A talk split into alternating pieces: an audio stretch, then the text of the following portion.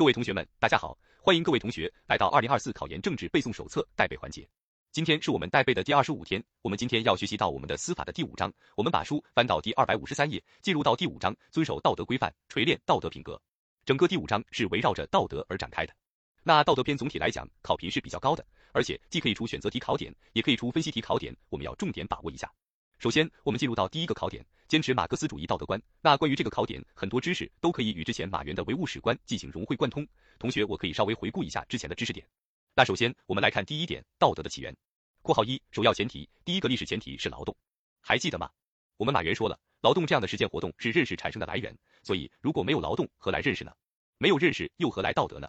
所以我们说，首要前提，第一个历史前提是劳动。括号二，客观条件是社会关系。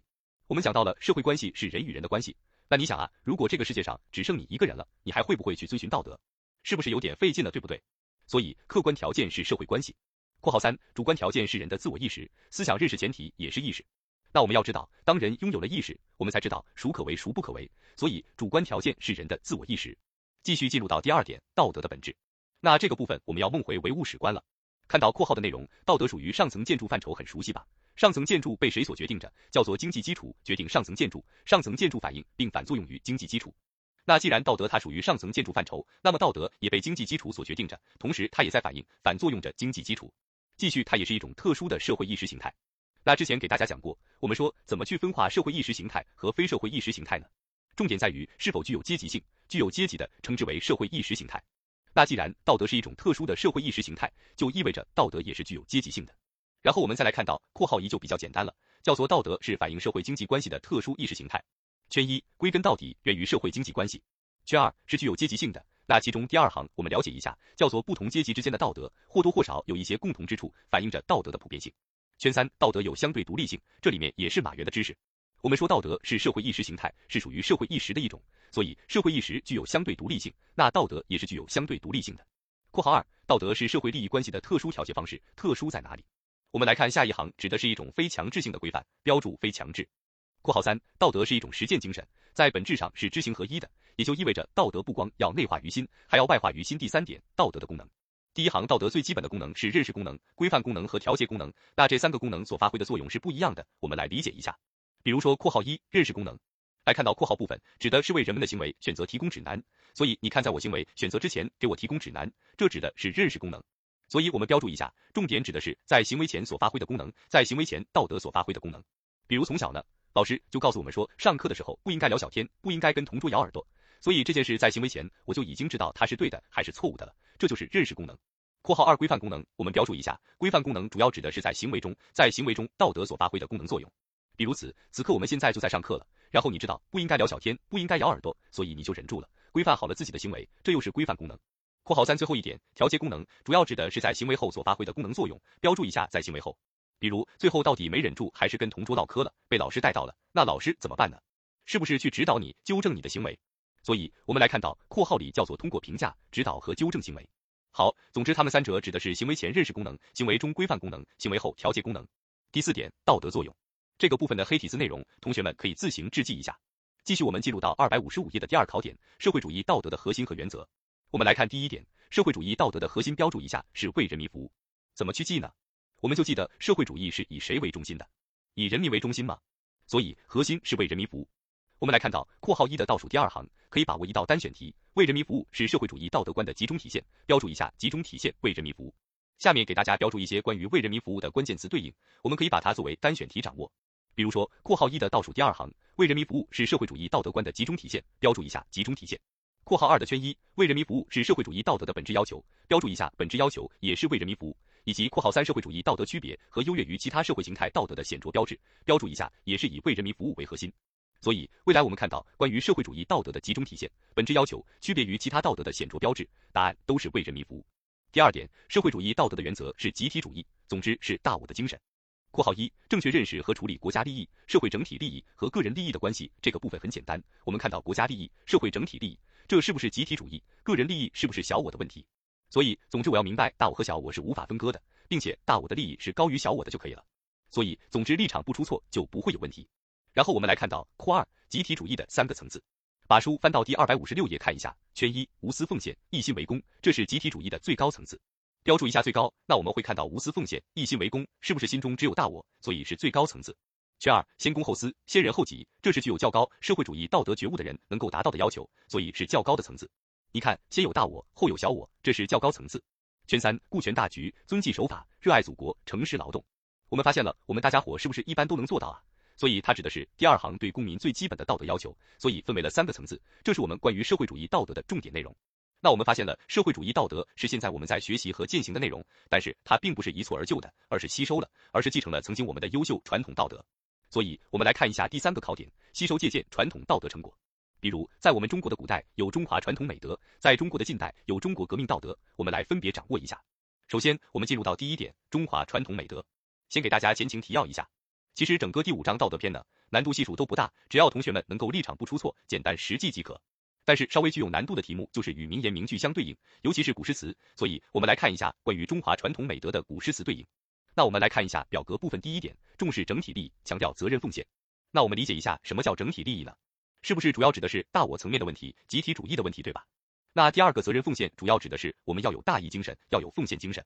所以我们标注一下，当我们在名言名句当中看到了。公国这样的大我词汇，或者体现出大义精神，都要选择重视整体利益，强调责任奉献。比如说，我们看到后面公义胜私欲，夙业在公，国而忘家，公而忘私，是不是都要体现出公国或者大义精神？那第二点，推崇仁爱原则，注重以和为贵，这就就很简单了。当我们看到关键词指的是亲仁爱，或者体现出不强迫他人，都体现出我们的仁爱原则，标注一下亲仁爱，不强迫他人。第三点，注重人伦关系，重视道德义务。那这里面，当通过诗词体现出我们应该怎么去做的时候，对应的是道德义务，标注一下应该怎么做。比如说仁、义、礼、智、信，是不是我们应该这么去做？或者叫做父义、母慈、兄友、弟恭、子孝，这是不是都是我们应该做的事情？第四点，追求精神境界，向往理想人格。比如说，我们总说孔圣呀，就体现出向往理想人格。那最后一点，第五点，强调道德修养，注重道德建履，标注关键词就可以了。修养和建履，比如说修养叫做见贤思齐焉，见不贤而内自省也，或者修身养性都体现出修养。那见履主要指的是实践的问题，比如说以身代行，那行不就是行为就是实践吗？所以当我们看到体现出修养和见履的重要性，我们就可以选择最后一个内容了。好，这是我们第一点的重点内容，关于古代传承的中华传统美德。我们再来看第二点，在二百五十七页的第二点，发扬中国革命道德，标注一下，这是近代我们在不断继承的中国革命道德。那关于中国革命道德呢？我们可以重点把握一下（括号二）中国革命道德的内容和（括号三）中国革命道德的当代价值这两个部分是有可能作为考点而出现的。那其中我们重点来看一下（括号二）这几个关键词，我们要对应清楚。比如说圈一第一行后半部分，坚持社会主义和共产主义理想信念是革命道德的灵魂，标注一下灵魂。那什么叫灵魂？这给大家讲过，指的是从一开始就有的，对吧？但你想想，我们中国共产党是不是在中共一大就提出了我们要实现社会主义和共产主义？所以你看中共一大就有了，是不是一开始就有了？所以社会主义、共产主义理想信念是灵魂所在。大全二全心全意为人民服务是贯穿中国革命道德始终的一根红线。你看我们在近代当中的一切革命任务，不都是为了让人民能够当家做主吗？所以一根红线对应的是全心全意为人民服务。圈三始终把革命利益放在首位。很好理解了，革命利益是不是大我层面的利益？大我是要高于小我的，所以你看，把革命利益放在首位。圈四比较简单，继续圈五，修身自律，保持节操，是建立中国革命道德的重要环节，标注一下重要环节。那括号三，中国革命道德当代价值，这个部分是有必要知记一下的，一共有四个有利于，我们可以重点记忆关键词。圈一是理想信念，圈二是社会主义和人价值观，圈三是道德观，圈四是道德风尚。其实你会发现，这四个有利于是将我们第三章学习的理想信念、第四章学习的社会主义核心价值观和第五章学习的道德观念结合在一起，形成了四个有利于。那截止到这儿，我们发现了前面几个部分是一个纵观的维度。从纵观来讲，学习了古代的中华传统美德、近代的中国革命道德、现代的社会主义道德。那后面这个部分，我们将会从宏观去学习。那在生活当中有哪些道德需要我们遵循？比如说，在社会当中需要遵循社会公德，职业当中要恪守职业道德，家庭当中要弘扬家庭美德，个人当中要锤炼个人品德。所以在不同的层面体现出不一样的道德。但这里边内容就很简单了，同学们可以重点去看一下黑色字体部分，那其中给大家标注一些比较容易出错的小细节。比如说，我们把书翻到第二百五十八页，看到括号三公共生活中的道德规范，主要指的是社会公德有哪些内容，我们一定要与其他的道德相互区别。那社会公德一共包含五项内容，给大家记一个小谐音梗，叫做文人爱保守。记一个文人爱保守，文指的是圈一文明礼貌，人指的是圈二助人为乐，爱指的是圈三爱护公物，保指的是圈四保护环境，守指的是圈五遵纪守法。那我们发现一个小细节，其中这个遵纪守法是不是涉及到了法的内容？而现在我们讲的是社会公德的内容，是道德层面的内容。所以会发现这个遵纪守法，它其实既是道德要求，又是法律规范。我们标注一下，遵纪守法既是道德要求，又是法律规范。然后我们再来看看第二点，关于恪守职业道德。那职业道德有哪些内容呢？我们来看到（括号二）职业生活中的道德规范，一共也是五个内容：爱岗敬业、诚实守信、办事公道、热情服务、奉献社会。那其中给大家记一个小谐音梗，叫做热爱诚实社会。你看，在职业当中，我们要热爱诚实的社会。那热主要指的是圈四热情服务，爱指的是圈一爱岗敬业，诚指的是圈二诚实守信，实指的是圈三办事公道，社会指的是圈五奉献社会。所以记住热爱诚实社会，就记住了五个职业道德内容。那就给大家标注一个小细节，我们来看到圈二这个诚实守信。我们要知道，如果一旦在职业当中没有做到诚实守信的话，是不是意味着我们将触犯法律？比如说，我现在是一个银行柜员，然后我把用户的每一厘钱或者每一分钱都收到了自己的小腰包里，那我是不是触犯了法律？所以，我们来看到点拨部分，诚信是民法、商法的基本原则，因此诚实守信画起来既是道德要求，又是法律规范。